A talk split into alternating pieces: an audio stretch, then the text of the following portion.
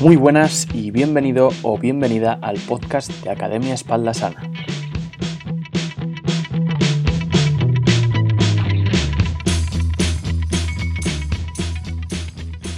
El objetivo de Academia Espalda Sana no es solo ayudar a las personas a hacerse fuertes y a tener una espalda libre de dolor mediante el entrenamiento, sino que también creo que es el de educar para que se sepa por qué han llegado esos cambios y que de esta manera sean más duraderos en el tiempo. En el episodio de hoy vamos a decir que es un podcast de geolocalización. Te voy a ir dando diferentes coordenadas y tú mismo eres el que tienes que seleccionar en cuál te encuentras. Quiero que dediques un tiempo a analizar tu situación actual, que compruebes qué fallos estás cometiendo o qué acciones puedes tomar para seguir acercándote cada vez más hacia tu objetivo.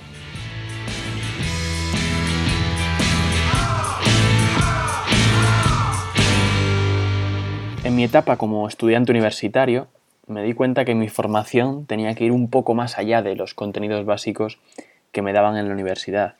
Tenía que seguir formándome y actualizándome y profundizando en determinados temas para poder ayudar mejor y a más número de personas.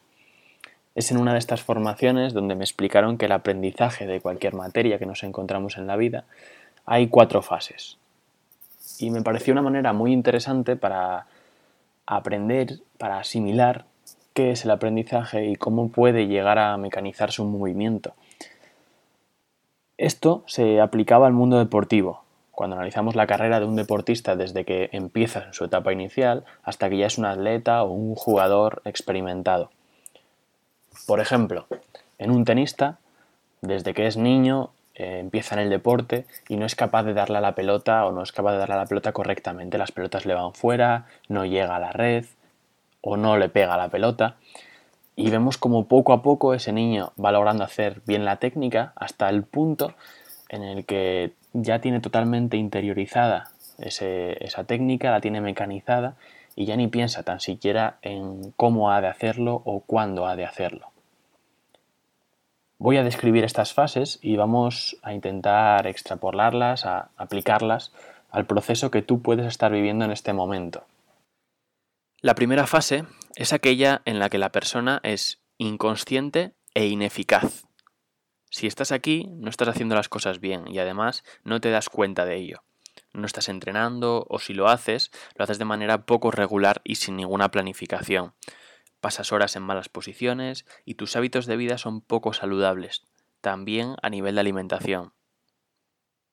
La segunda es ser consciente e ineficaz. Te has dado cuenta de que estás fallando, tienes una vida sedentaria, si entrenas lo haces mal y sabes que tu alimentación y descanso podría ser mejorable, pero sigues sin ser eficaz.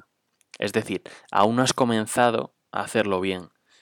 Quizá no sepas cómo y tengas que asesorarte de un profesional o tengas que elaborar un plan para abordar esa situación.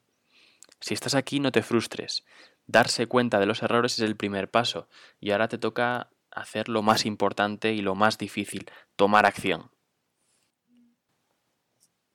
En la tercera fase ya somos conscientes y eficaces.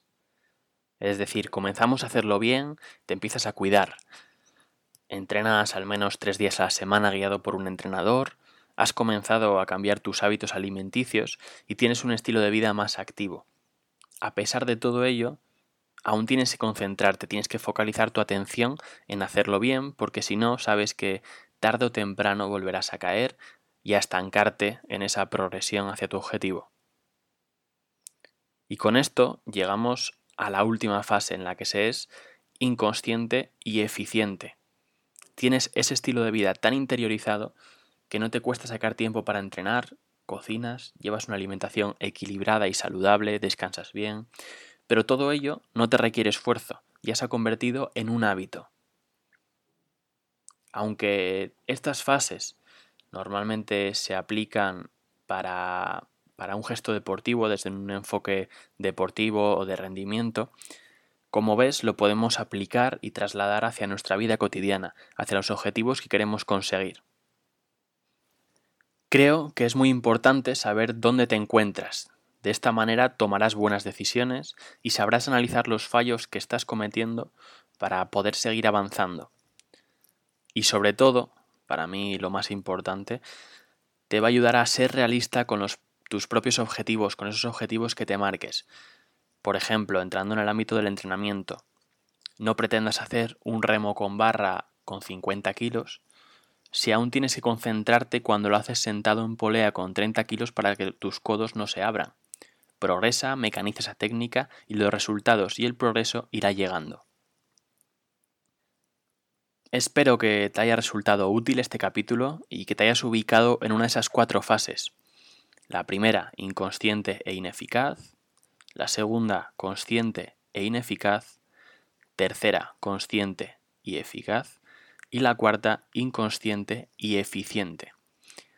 Si te ha gustado, te agradecería que lo compartieses en tus redes sociales para poder ayudar a más gente. Además, tengo curiosidad, eh, ¿en qué fase te encuentras? házmelo saber y escríbeme a mi Instagram arroba academia espaldasana. Te contestaré encantado y bueno, me interesa saber si te ha resultado útil, si has aprendido y si realmente has podido ubicarte, localizarte dentro de ese mapa del aprendizaje.